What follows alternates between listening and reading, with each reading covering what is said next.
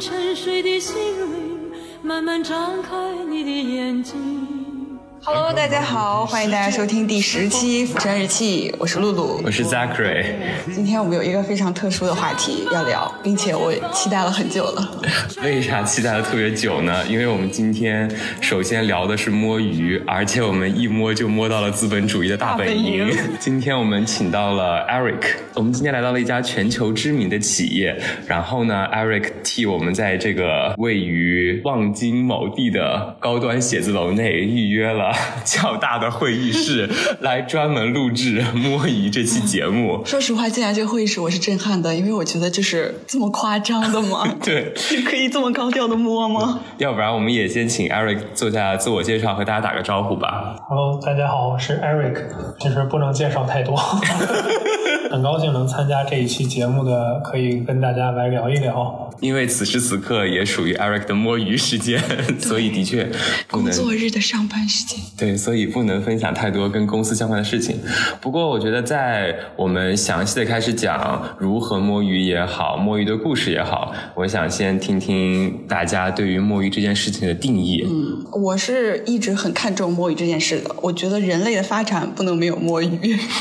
我觉得你人生如果不摸，你这个就很不幸福。所以我。对于摸鱼这件事情是很个人主义的，我觉得能把稳定的、能带给自己愉悦感的事情当成一件正事儿，其他的事情全部都是负事儿。所以我在我的人生当中，稳定的愉悦感是我觉得是最最最重要的事情，所以我会把摸鱼放在一个级别很高的位置。就感觉听上是有个因果关系，就是因为摸鱼能够给你带来稳定的愉悦感，对，所以你愿意把摸鱼放在非常重要的位置上。对，然后这个也涉及到我们讲到后面的时候。会跟大家讲你怎么样正确的去对待摸鱼这件事情。摸鱼这个事情对于我来说，虽然它的级别很高，但是它并不影响我的工作和我其他的生活。我会把它当成是一个提高自己效率的东西。明白了。那我还想再追问一下，你刚刚说摸鱼能够给你带来稳定的愉悦感，嗯，这个关系是怎么产生的？就我们通常摸鱼这个行为是产生在。工作当中嘛，你在工作当中面临很大压力，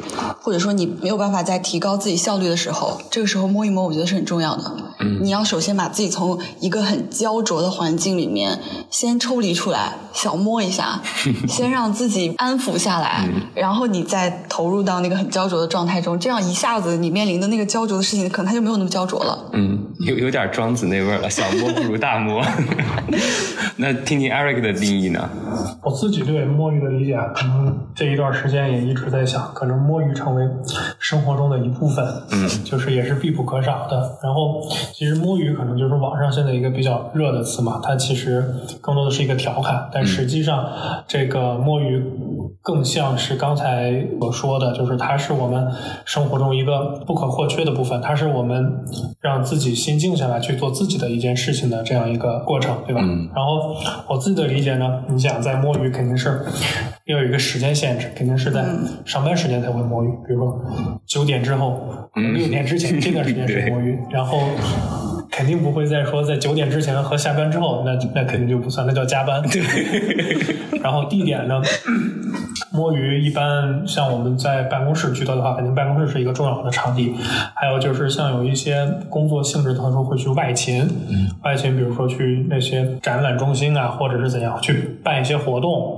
然后这样其实也有摸鱼的一些空档。这个但我不太熟啊。还有一些就是因为特殊的工作属性，比如说去拜访客户，比如说他可能上午到客户那儿，可能中午吃了个饭聊一聊，那下午其实就挺摸了。对。这是地点。人物的话，其实在这个术语里边还有一个，就是他一定是在一个组织里去从事一个活动，才能去摸鱼。比如说你自己是一个个体经商者或者是一个自媒体者，这就不存在摸鱼了，因为这是你自己的，对吧？自己给自己打工。对对，基本上就这么多吧。然后我理解摸鱼还有一个它存在的合理性。接下来的一些例子可能也会讲到，就是摸鱼甚至成为了一种在当今这个社会这个环境下，成为一种对抗资本的方式，一种对自己是。内心的一个追求平静的一个方式，因为我们今天就狠狠对抗了。对，这么说的话，我们是不是在摸鱼的过程中狠狠的继承了一下共产主义的薪火？Zachary 怎么定义摸鱼呢？对于我来说，我觉得我还是有点介于 Eric 和露露中间的一个状态。摸鱼对我来说，其实是一个寻找刺激的过程。你这个人就是喜欢。我相信大家都看过《回家的诱惑》里面的经典桥段，当艾丽穿着品如的衣服的时候，王世坚说说那一句“你好骚啊你好骚”，那。你都摸些什么鱼啊？你这刺激。不是，我是觉得有一种那样的感觉，就是我觉得摸于是建立在一个公司合同上，就像 Eric 说的，我们当签了一份全职协议的时候，其实就规定了，比如说我们从早上九点到六点这些时间是卖给公司的。那在这个过程中，每当我有自己偷偷跑出来一分钟的时候，就是有一种在偷情的感觉。当然，这个就是开个玩笑。不过，在这个过程中是有一点那种刺激的感觉在的。具体摸什么，我们待会儿可以再细聊。因为追求刺激也好，或者说是有的时时候搞一点小叛逆，就是有一种找乐的感觉，感觉像是刻到人类 DNA 里的一种状态。所以对于我来说，摸鱼就是有一种更像是在你那之上的，给大脑来一点先先按摩，再来一点刺激，然后能够更好的做下面的工作，这样的一个状态。挺反叛的你，你这个人。Eric 为什么会摸鱼？你是为什么会摸鱼呢？这个我理解是一个多种因素的一个所聚集的。第一就是时间允许，地点允许，然后呢，我们这个人物这种组织架构也是允许你去有一定自己的灵活度，嗯，然后加上自己再有一些基于自己的理解和想法，慢慢的就变成了一个看似是在摸鱼，其实也是在自己展开一种自己定义的人生的方式。嗯，嗯是。天哪！大家不要问这家公司是什么，我们不会说的。对对，那你呢，老陆？就是像刚刚我讲的那个很个人主义的定义，摸鱼这件事情，我会把摸鱼当成是我人生的主业。嗯我会把上班这件事情当成我摸鱼过程中的一个副业。嗯这是我摸鱼游戏里面的一个副本。所以真的，你即使签了一个全职合同，嗯，全职对于你来说其实并不是最重要的，重要的是你需要一份全职来感受摸鱼这件事儿。我会把摸鱼贯穿到当中，就是比如说我每天早晨睁开眼睛，促使我想要去上班这件事情，并不是因为我要去上这个班，因为你想而是摸而是我很期待跟我的同事们一起吃饭聊天，然后大家一起去园区里面散个步。对，我会觉得这个是我今天上班重要的事情，而不是那些工作上的乱七八糟那些事情。工作上乱七八糟那些事情是我在做这些摸鱼的事情穿插起来把它给完成的。我会这样想，所以我觉得摸鱼对我来说才是主业。我不会觉得我为什么要去摸鱼，而我觉得我生来就该摸。对于我来说，我觉得一方面是解锁更多趣味性吧，然后另外一方面，我觉得更好的补全自己的技能图。嗯，我觉得摸鱼是一个很必要的事情。就是如果大家都没有像 Eric 这种条件的话，你也不可能说你真的从早到晚八个小时兢兢业业一直在工作，也很难吧？心里会受伤的吧？不太现实。嗯，对，不太现实，所以很必要。我觉得这个。对，比如说，如果你的团队里面就只有你和你的直属上级，你们两个人就是面对面坐着，那你这个真的很难摸。也，我觉得也还是可以的。这就讲到我们，哎，下面我们可以各自来分享一下自己这些惊险刺激的摸鱼故事。比如说像 Eric 啊，因为我跟他认识嘛，嗯，就据我所知，Eric 是在摸鱼中完成自己的人生大事的。人生大事是指，来，Eric 自己讲一下吧。这个说法也不太准确，你可能听的是我是我一个朋友的故事，我给你讲讲那个朋友的故事。好，哦，这个朋友呢，当时因为大家也知道，这是最近这个我们的生活工作才恢复一个正常的情况。那么在前三年左右的时间，我们发生了一些大事，对不对？在这个时间呢，大家每个公司都有或多或少自己对于这个出勤制度的一些调整，比如说可以 work from home，很多公司都是这样。这个是工作中的一些调整，还有在现实中，大家可能会经常刷新闻，刷到某某某小区、某某某区又又一个疑似病例又被封掉了，对吧？在这种环境下，大家怎么去完成人生大事呢？可以讲那个朋友的故事。他呢，就是当时也是在居家办公嘛，就给他的工作带来了一些相对的便利性。为什么？因为我们都知道居家办公会打破生活和工作的一个界限，但同时呢，会节省你在通勤时间上的一些花销、一些花费，然后呢，也避免了一些你被困在公司或者你你回不了家这种情况，会带来这样一些便利。他在这个时候呢，遇到了他这个一生中非常重要的那个人，在这种场景下呢，因为会有这个时间上的一个自由度嘛，他们就去吃个饭啊，就去聊一聊，然后慢慢的就互相熟悉，然后就开始不断的越聊越多。这是我这个朋友当时给我讲的那个故事那。最后这个朋友修成正果了吗？啊，我听说他们已经结婚了，已经结婚挺长时间了。对，这个朋友是 这个朋友不会也姓爱吧？不得而知吧。除了这个找到了自己人生的另一半，然后还有什么其他的完成人生大事的一些摸鱼活动？朋友比较多，我还有一个朋友，他也是上班的时候呢，我们加所有的摸鱼都是加引号的那种。我的那些朋友也是上班非常兢兢业业的在工作，完成自己的 KPI，在为团队做着产出，对吧？然后同时呢，他通过他自己合理安排时间，他有一些精力去做他自己的事情。有的呢，他考上了这个外国的这个研究生，拿到了 offer，直接就当时也很有意思。突然他有一天收到 offer 之后，他就跟老板说：“我要走了，我要去留学了。”然后那那当时那老板也非常诧异，说：“啊，你难道你上班的时候你一直在准备考试吗？一直在准备面试吗？”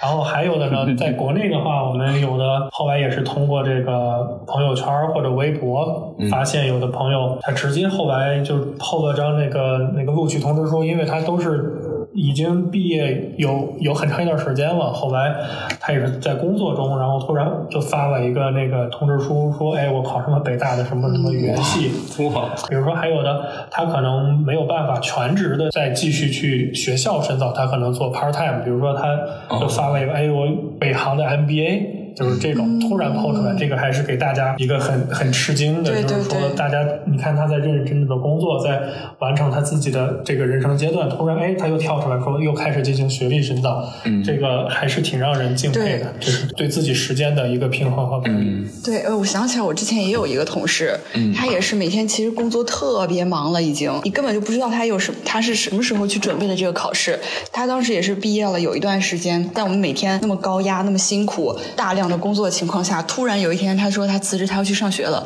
然后考上了上戏，非常潇洒的就去上海念书了。你就觉得这个人生副本就哇很爽，就跟那个大女主爽文一样，每天被领导压榨，然后每天唯唯诺诺的跟甲方对接，突然有一天老娘不干了，你要去念书了。我之前看到一个博主的分享，他就是在讲，其实对于大多数人来讲吧，每个人上午的时间，比如说九点到十二点、十点到十二点，其实是我们注意力集中的一个黄金时间。在这个过程中，不如把这个时间用在更长远的自我发展上。嗯，而且我们其实是可以在长远的自我发展和落地的这一份职业中间找到一个平衡的。你比如说，如果现在我自己的工作岗位是一个，比如说销售吧，那他在早上那两个小时时间里面，其实完全可以用于看一些近期的行业研究报告呀，或者说是一些更长的，比如说作为成为一个更好的销售，需要有哪一些比较好的实力，然后在那两个小时里面，对于这些实力进行针对性的弥补等等，把一个长期的东西和一个目前落地的工作要求进行一个融合。嗯，而且我刚刚觉得你和 Eric 讲的很多这种学历上面的提升，其实都是除了眼前手边的这份工作之外，也看到了更长远的来说，自己在学历上面的提升也好，在履历上面提升也好，能够有什么更多的附加价值，嗯。所以才会把长期和短期结合在一起来做。那 Zachary，你有什么惊心动魄的摸鱼时刻吗？我觉得倒不是称为惊心动魄你，这个，你就喜欢做刺激的事情。就是当你追求刺激到一定程度的时候，别人看来很刺激的事情，对于你来说也就是一件很平凡的事情了。我举一个例子啊，我觉得人家这个比我刺激多了。这应该是上个月爆出来的新闻吧？上海有一对情侣，他们两个人同时做了十九份工作，而且每一份都是全职，啊月入大概是能够有小几十万这样的一个程度。确定不是诈骗吗？对，最后他们就是一个团队被诈 被那个诈骗给抓了。他们找的都是那样的工作，就是可以给你最低的一个基础工资，可能基础工资就是三四千，然后剩下全部都是提成，基本上都是销售岗位嘛。去的时候就会跟那个 HR 说，哎，我能够给你带来多少多少的客户资源，我手下有自己的团队，而且我连社保都不需要公司你给我上，你直接把这个社保给我折换成更低的工资给到我就行。就是通过这样的方式持续的在面试。对于可能他们来说，每天除了同时打很多份工之外，另外就是一直在去面试的路上。天呐，不推荐，不推荐。对，但我觉得这是一个极端状态。然后讲完他们再讲我自己的经历，大家就会觉得没有那么刺激了。自己之前是在本科和硕士过渡的那段时间里面，同时做了算是四份工，两份全职，两份兼职。因为那个时候有特别多感兴趣的事情，比如说对于公益啊，对于科研啊，对于商业都有很多的想象。嗯，所以其实是同时全职是在做一家咨询公司和一个公益小组的工作，兼职呢在分别做生命科学的科研，就是我的老专业，和农村教育，就是经济学的两个科研项目。这四份就是互为摸鱼状态吧，因为我觉得可能算是一个比较广义的摸鱼。我在比如说全职在咨询公司的时候，那我同时上午可能摸一摸公益小组的活儿，下午可能摸一摸科研的活儿，嗯。哦，那你这个摸鱼对象其实就是另一家公司。对，在 A、B、C、D 四家公司之间互相摸，那你要是从我的角度来说，你这就根本就没摸。这个就是卷是吗？对啊，艾瑞克不不觉得吗？就你这你其实你就根本就没摸，你只是在疯狂的打工。还是我们刚才讲的那个人物嘛，你对对于公司来讲，或者对于你所参加的那个组织来讲，你是在摸鱼；但是对于自己来讲的话，你并没有轻松。这其实就映射到另一个话题，可能是你你在你自己在卷。对对，不过我觉得可能真的跟我我是慢慢的了解到我自己的工作模式吧。我发现我很难专心的花特别长时间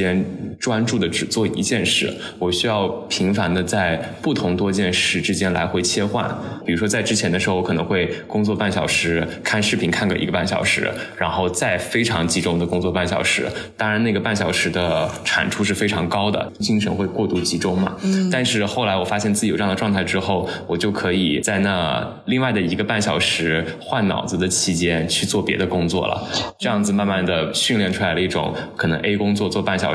达到一个很好的状态，然后暂停做 B 工作，立刻切换，然后再做 C 工作，再切换，再做 D 工作切换，从这个过程中慢慢找到一个平衡。所以你这个摸鱼其实就是给自己换一个脑子，嗯。然后顺便做点其他事情。对，只不过这个其他事情可能是另外一份工作，可能是去看个视频，可能去练练乐器，学个技能，嗯，这个就不一定了，嗯，只不过这个最极端的例子中是四个都是工作，嗯。那我就想起来，我之前在上一家大公司工作的时候，我的摸鱼其实就是我上班的时候，我会非常期待每个节假日的到来，或者每个节日的到来，因为每到一个节日，不管这个节日大还是小，我都会就私下除了领导以外，组织大家参与一些活动，把大家叫到一个隐蔽的我们食堂的隐蔽的一个地方，然后开始组织大家互换礼物啊，或者是 玩小游戏呀、然后经常就是这个样子。每年到那个年底到圣诞节或者是元旦的时候，那就是我最期待的日子，因为我就可以组织大家互换礼物，我们还会进行一些小游戏，然后看什么抽到什么礼物，太开心了。这是你的 supervisor 组织的，我组织的，呃，因为我的工作环境和领导他们都其实是既不太 care，也不太会组织这些事情。嗯，但是我觉得这个对于大家的工作环境来说是很重要的，就你你可以通过这些很小的事情调动大家的积极性，包括我团队里面的有一些小伙伴也是，你有一个这样子一个小小的时间空档，他们再投入到工作中的时候，其实是更兴奋，就会觉得幸福嘛，我在这里工作，然后又有这样的好玩的事情，就会比你纯坐在那里工作要舒服很多。哎，那你组织这些小活动的时候，会把领导请过来吗？当然不会啊，那还叫什么摸啊？那那不成团建了吗？我 就想说，哎，你们团建的时候会摸吗？其其实我觉得这是一个很重要的事情啊，就是团建的时候，如果他是在下班时候团建，其实对于我来说就是加班；只有在上班时候团建，对我来说才是真的团建。啊，其实对于个人来讲，那就取决于刚才 Zachary 所说的，你是不是在我本应该休息的时间，在跟公司里的人在打交道，这个其实很关键。然后对于公司来讲的话，其实怎么讲，看似是摸鱼，其实更多的这个是预设的一部分，就是他本应该画出来这个时间让你去团建，因为看似是牺牲了，就是你去产出工作的时间，但是它带来的是你每个员工心理状态以及员工之间相互了解，整个团队的凝聚力、战斗力的事情。所以这个对于公司来讲的一平衡，嗯也看似是摸鱼嘛，其实也就不是摸鱼。对，其实是有背后更多的产出的，因为现在从人力咨询的角度来讲，这背后有一套非常严密的逻辑。是而且我自己觉得是体现一家公司到底有没有人文关怀、关注员工等等这些公司经常挂在嘴边的特性，真的得落到这些小事上面。嗯，它可能真的就是，比如说团建时间这样的一件小事儿，你就能够看得出来公司到底是怎么样的理解员工上班时间和下班时间的。对，哎，那其实我们刚刚讲的，我们的摸其实都还是好摸对，都都是那种好的方向的摸。就你们身边有没有那种朋友或者是认识的人，就是纯摸，就是摸到一个极致的那种？你们有这种例子吗？哦，这边还有一个朋友，他可能就是真的是我们刚才所理解的那个纯摸。怎么去讲这个事呢？就是他可能在平时的时候，嗯，结合我们这个今天这个标题对幸福人生的规划，他可能没有太多这样的规划，然后再结合我们这个大环境啊、现状的一些无力感，总体上就是没有太多的想法，像我们平时说的躺平了。嗯，他最后呢？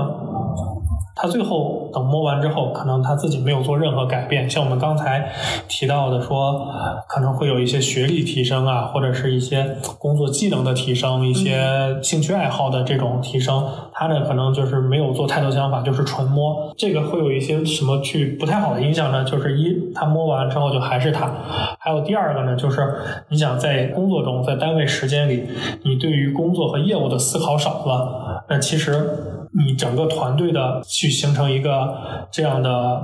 风气之后，可能会陷入一个恶性循环，就是你整个团队的创造力就会降低。可能大家都是，比如说你的 KPI 设设计的不是很合理，比较宽松，就大家都可以有摸鱼，去陷入一个恶性循环，这样会导致这个团队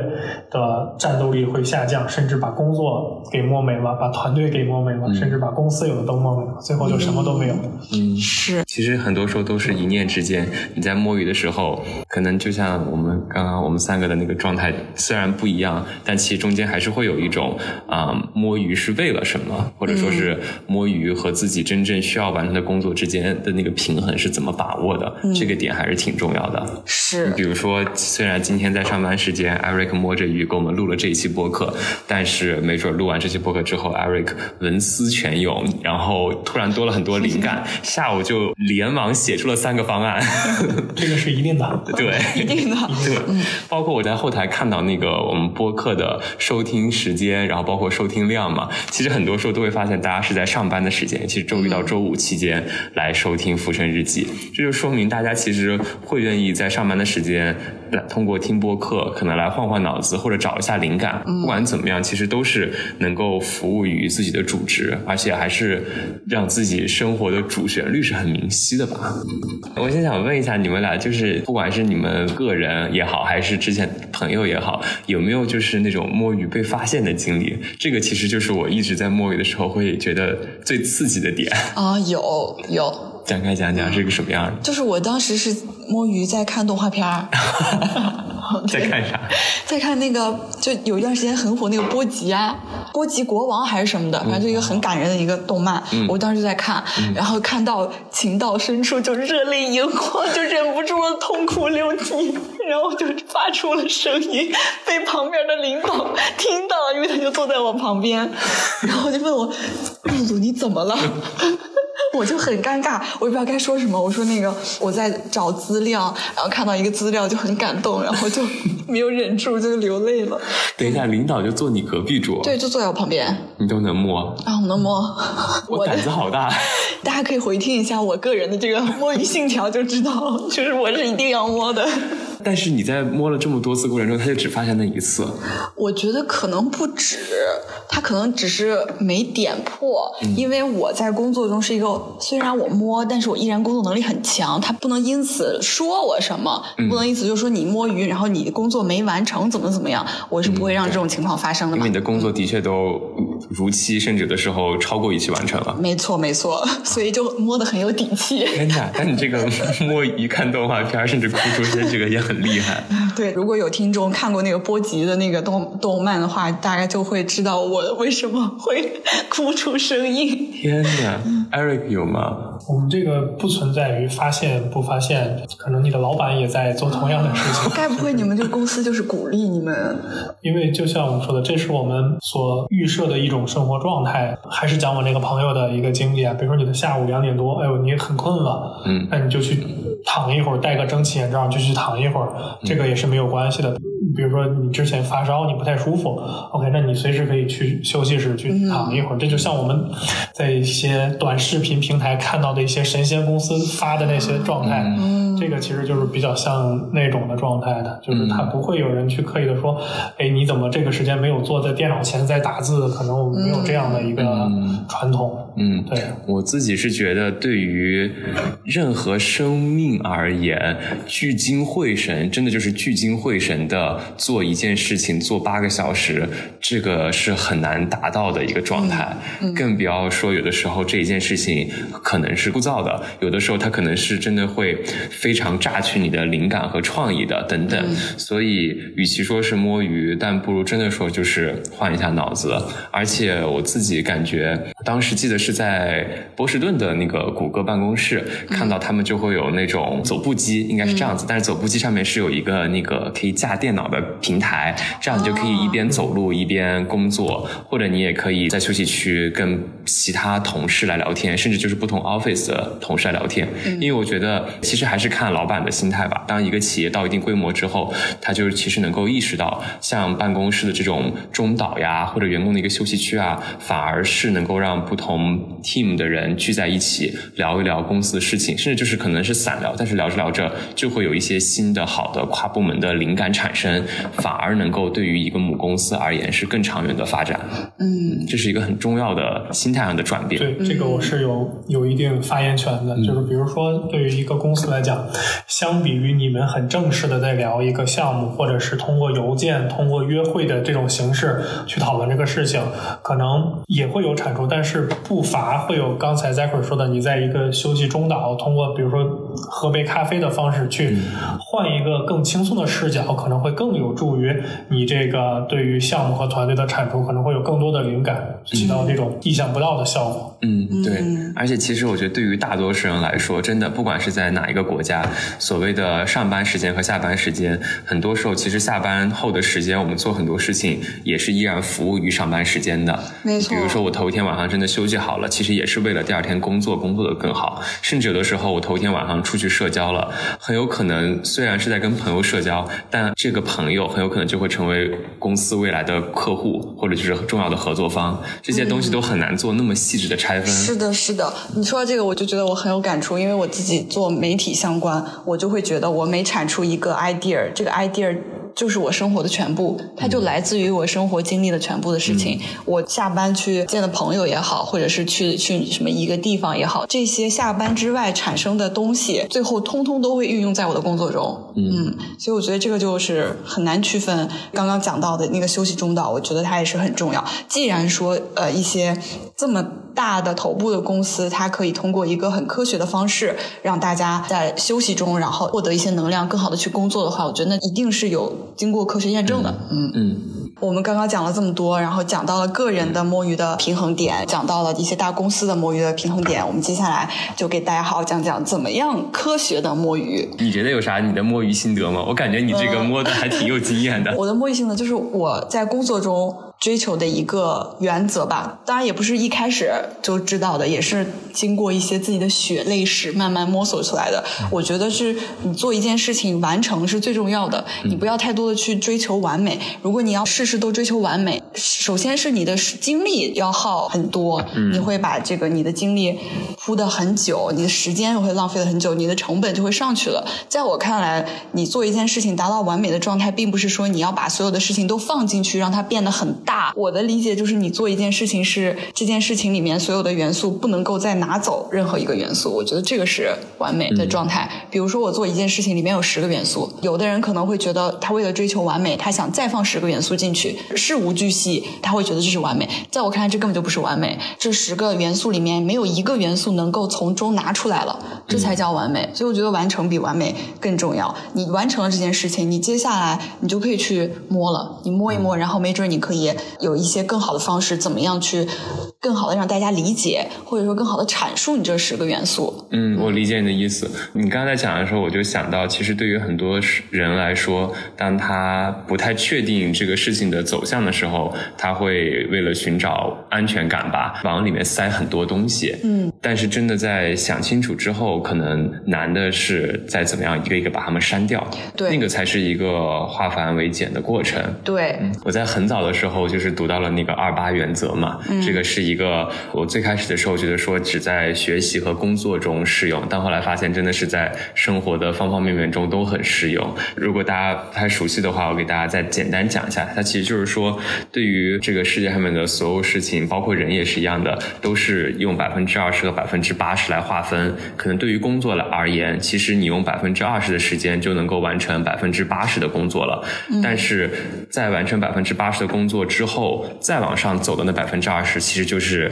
所谓难的部分、要精进的部分和要把它往一个大师化的状态去追求的部分。最后呢，百分之二十反而会要花费你百分之八十的时间来完成，它就是一个互为阴阳的关系吧。我的理解是，不仅是工作这样，可能学习也是这样，或者是。生活也是这样，你比如说，我们讲任何一个领域，其实百分之八十都是比较中等偏下的一个状态，真正这个领域的头部只有那百分之二十，就是可以在很多例子中找到这个二八原则。那放到摸鱼这件事情，放到二零二三年来讲吧，其实我们每个人的工作量都是特别高的，我很难说有一个人他的工作不饱和，可能在过去几年、几十年中，工作不饱和这件事情还比较常见，但是接下来肯定是。是一个工作量会越来越饱和的状态，因为要放到我们经济环境下行的大背景下嘛，其实各个公司都在优化员工、精简所谓的人员成本。那在这个状态下，当我们面对这么多工作的时候，其实就是我们需要的是用百分之二十的时间，尽快的完成百分之八十的工作，然后剩下的时间，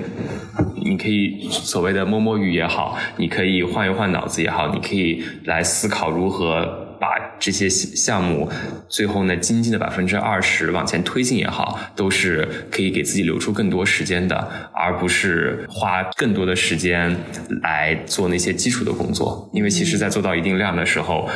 通过这个二八原则，我相信大家就是能够找到一种感觉。其实很多不管是工作也好，项目也好，它一些底层逻辑、一些比较基础的部分，其实都是一样的。那把那一些很快的完成之后，先给自己放松一下，然后再去想。怎么做出来差异化？怎么做出来那一些吸引的点？所谓的噱头也好啊，加入一点灵魂也好，这样的部分，那个就是有点艺术的感觉了。是，我我非常认同这一点。而且我觉得在这个话题上，其实 Eric 也很有发言权，因为就是在朋友的视角看来，就是 Eric 总感觉他是无时无刻在摸鱼，但是他一定有他不一样的地方，能够让他在我们看起来这么大量的摸鱼中，依然在公司中屹立不倒。就他一定有他非常厉害之。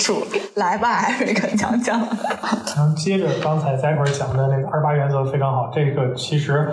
放在摸鱼上来讲的话，二八原则就是让我们达到一个最高的投入产出比，对吧？这是一个最优解。基于我对于科学摸鱼的这个理解呢，很抱歉，接下来呢，可能这个观点就是比较偏个人色彩啊，嗯，仅代表个人。就是说，摸鱼的话，就是可以摸鱼，可以混，但是你不能真的菜。嗯，需要你自己站出来的时候，比如说当。需要一些项目上或者技术上，或者是任何工作场上需要让你发光发热、真正站出来的时候，你必须能够顶得上，同时还要让别人服气，这才是你在一个组织里能够一直做下去，能够达到一个摸鱼和工作平衡的这样一个状态，对，一个很关键的一点。对，这个其实跟露露刚刚分享自己的故事也是一样的，就是上班摸鱼，老板肯定发现，甚至就是哭出声。但是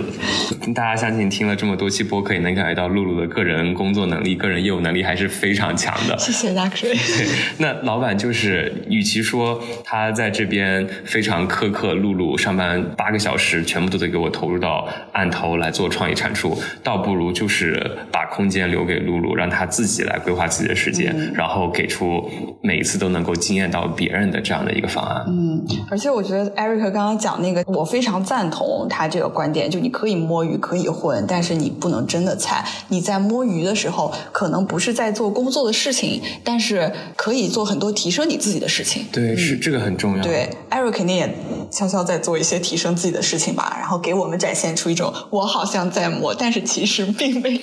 其实就是这个是很卷的一个状态。对，我就想说，这个就是跟刚刚说我一样，看似在摸，实际在卷。对，摸到最后其实是卷了。对，但是就像我刚刚讲的那个，这个是需要训练的。刚刚在分享为什么我能够同时做四份工的时候，我觉得那个点在于，因为当这四份工他们是有一定的差异化的。嗯，啊，我在做的时候，其实对于我来说就是一个放松。那我在不同的放松状态下面，每一个都能够很快的进入心流状态。相信大家都有进入心流状态这样的感觉嘛？你比如说打游戏也好看综艺节目也好，就是那种感觉全身心的投入，忘记了时间。看电影尤其是会容易找到心流的感觉。那其实，在不同的项目也好，不同的事件中进行切换也好，其实就是能够频繁的进入心流状态。然后在那个状态里面，我觉得不管是在做个人提升，还是在处理工作事情，甚至可能就是在看动画片来激发自己的灵感也好，或者寻求感情的共鸣也好，其实都是能够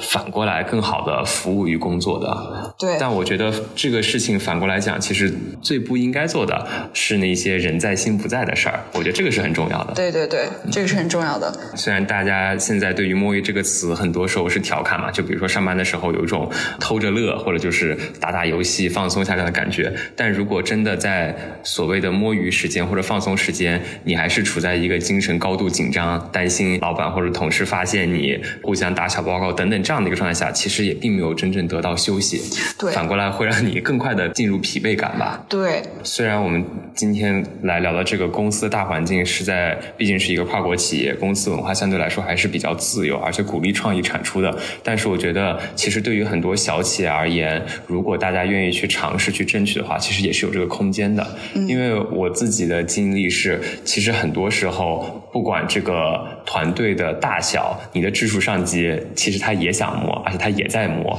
嗯，那当你作为一个雇员或者作为他的一个下级，真正去跟他来沟通，比如说你今天就是想要休息来换一个脑子，所谓的 gap day，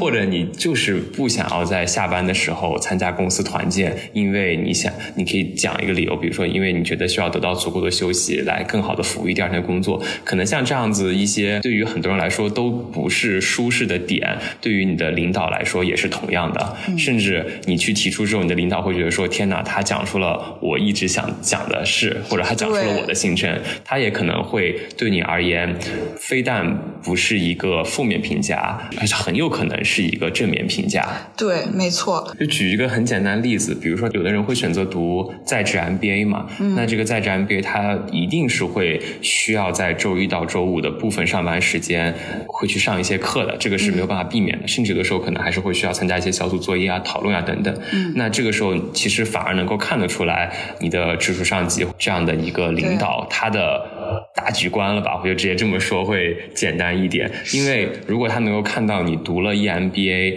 在一个三到五年的时间里面，能够反过来给他也好，给团队也好，甚至给公司也好带来的一个更长远的价值，那他就一定不会紧扣着这半个学期、这一年你在工作中没有办法那么密集的出现、那么密集的回复他的消息这些小事。嗯，而且我觉得对于大家来讲，也可以就像艾瑞刚刚讲的，也可以多观察一下，如果真的。你进行了一些沟通，发现不是很顺的时候，那也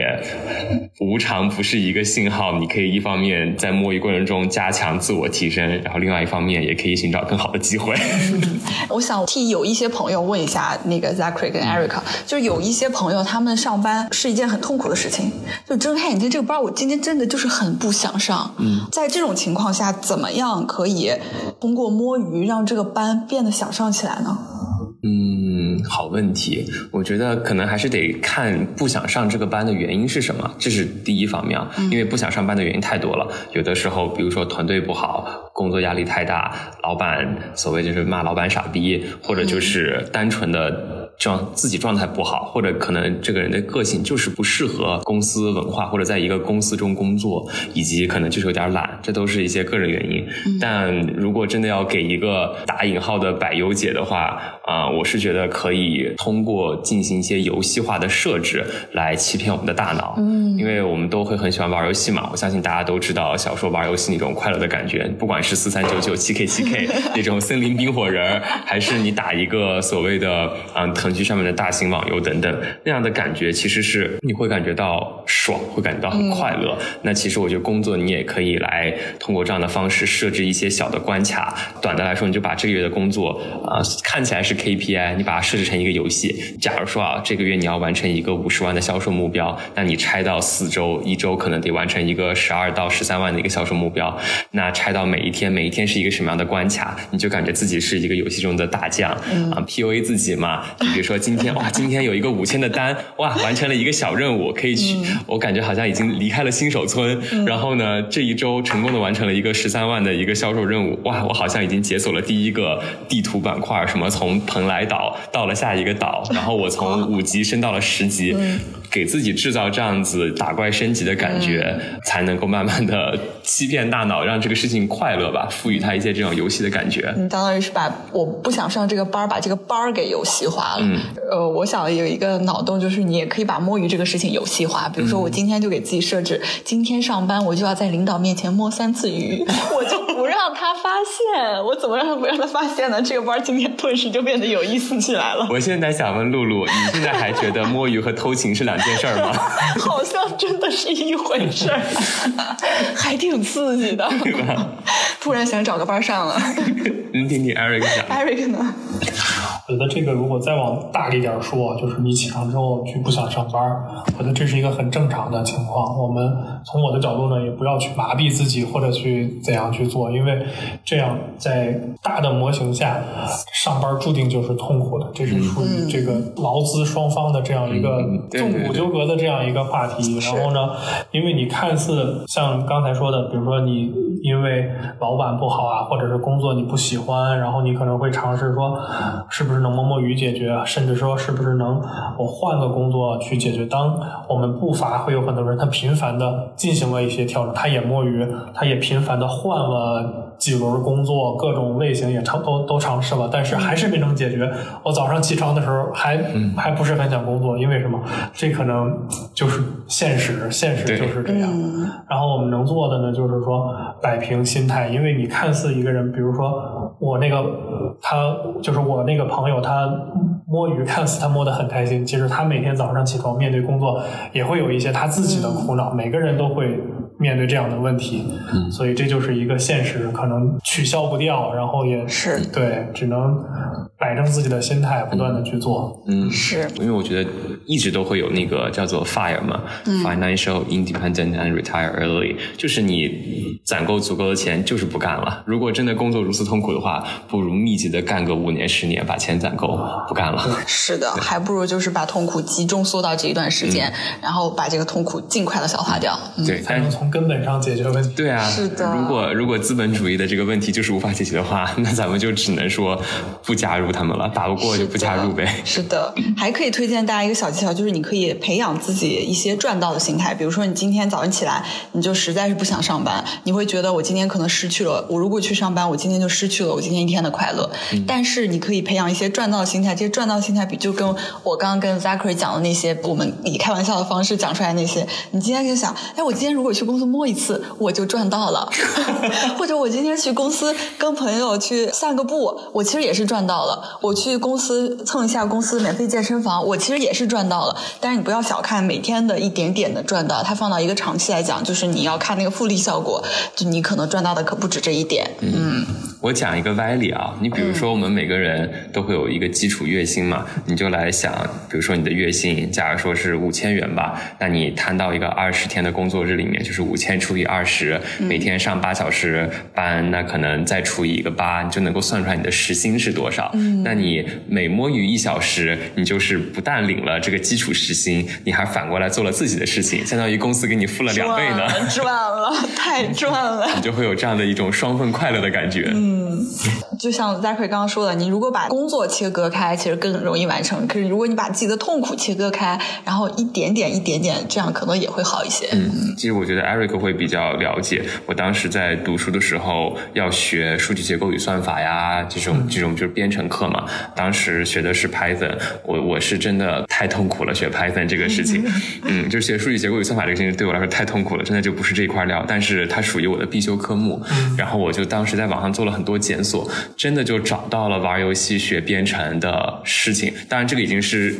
好多年前了，这几年已经成为一个大的主流趋势了。我相信大家都会见过那种就是制作不是很精良的页游，就那种什么贪玩蓝月充一期玩一年，就那种画质的。然后那个玩游戏学 Python 的模式，就是它跟那个贪玩蓝月的画质特别像，都是那种什么地下城探索呀、龙与地下城呀那样的感觉。你就控制一个小兵，你学会了一个，比如说一个循环，或者你学会了一个结构之后，你要把这个结构输进去，来操纵这个小兵来打怪、升级、开宝箱，就是通过把这个指令来真正游戏化，使得学习这件事情也可以被拆分成一件很快乐的事情。而且在这个过程中，你会发现，你真的就是开了三个宝箱之后，你发现自己原来一直啃不下来的一个循环语句，真的就啃下来了。嗯，甚至你可能为了开一个附加 bonus 宝箱，你会去愿意多学一点，为了去拿到那个装备。是，我觉得就转变心态很重要。有的人就是可能面临上班痛苦这件事情，呃，只是被动接受。你不妨转变一下心态，你就说今天老娘今天就是要去上这个班，我就变被动为主动，你一下子你的心态就会有很大的变化。就改变就是在一瞬间的事情。嗯，那么我们今天又讲了摸鱼，又讲了怎么让大家科学摸鱼。那我们肯定这个节目也是要让大家有鱼可摸的。接下来就请 Zachary 给我们送出我们节目的福利。我们在节目播出真的是在录到第十期，没想到就已经有金主爸爸出现了。谢谢金主爸爸。对，这一次呢，就是环球影业联系到了我们吧。环球影业在目前正在热映的《奥本海默》作为我们的听众福利，给我们赠出了十张票。当然，为了感谢 Eric 来参与我们这期节目，所以两张票呢已经被 Eric 领走了。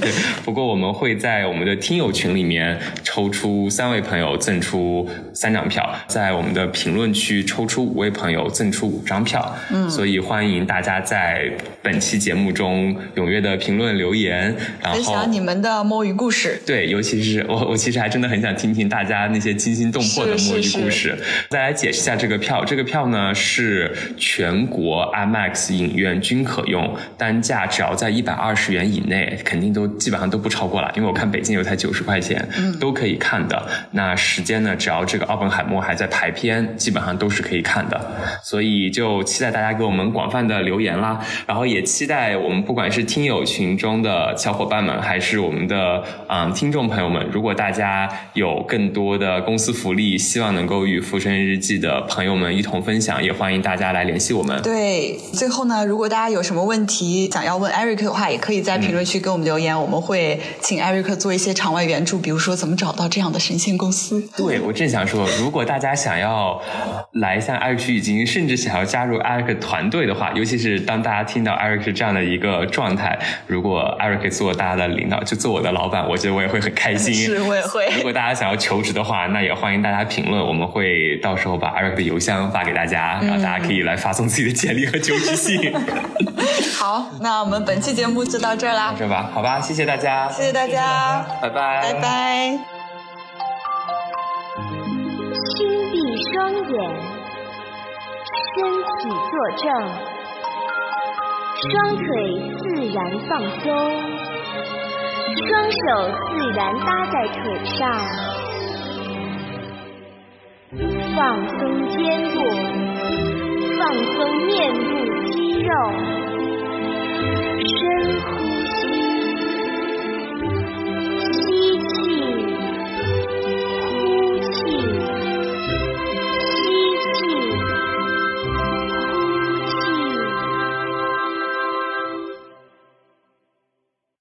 按揉攒竹穴一二三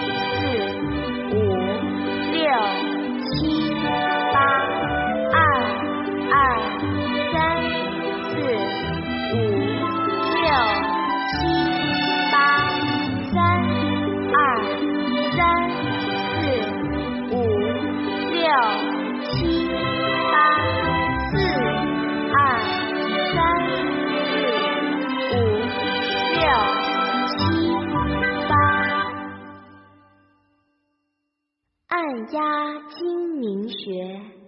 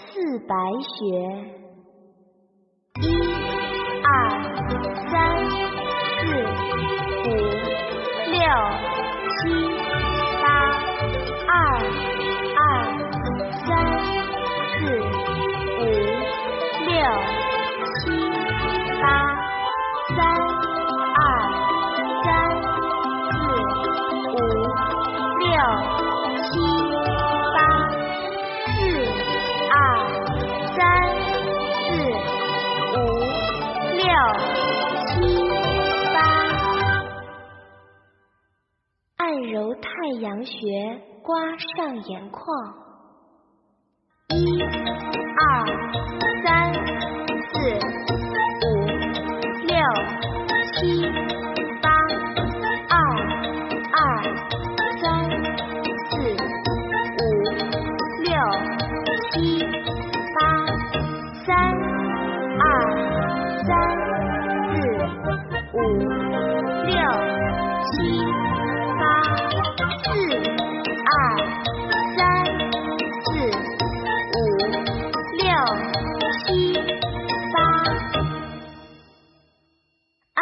由风池穴，一、二、三。